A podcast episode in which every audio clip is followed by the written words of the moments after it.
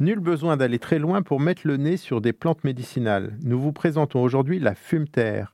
Au fond du jardin, sur un talus, un tas de pierres ou contre un mur, vous trouverez certainement de beaux spécimens de cette plante bienfaitrice.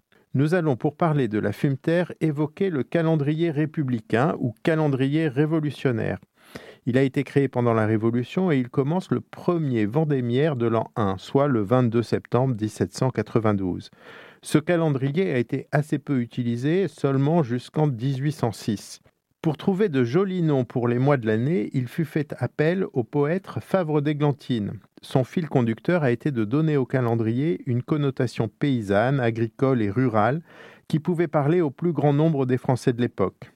Les trois mois d'hiver sont marqués par la neige et la pluie. Le premier mois, particulièrement enneigé, sera le mois de Nivose. Le second, plus pluvieux, sera naturellement pluviose. Et les giboulées et le vent caractéristique du troisième mois de l'hiver donnera son nom à ce mois, le Ventose.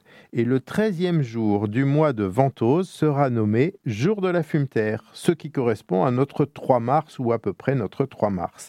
Allez donc voir au jardin si votre fumeterre est là et elle doit commencer à vous montrer ses petites fleurs violettes. Fabre d'Églantine devait aimer les fleurs. Il a reçu dans un concours de poésie pour son sonnet à la Vierge un lys d'argent mais plutôt que Fabre du Lys, il préféra se faire appeler Fabre d'Églantine, du nom d'un autre prix qui a été décerné lors de ce concours, l'Églantine d'argent ou l'Églantine d'or.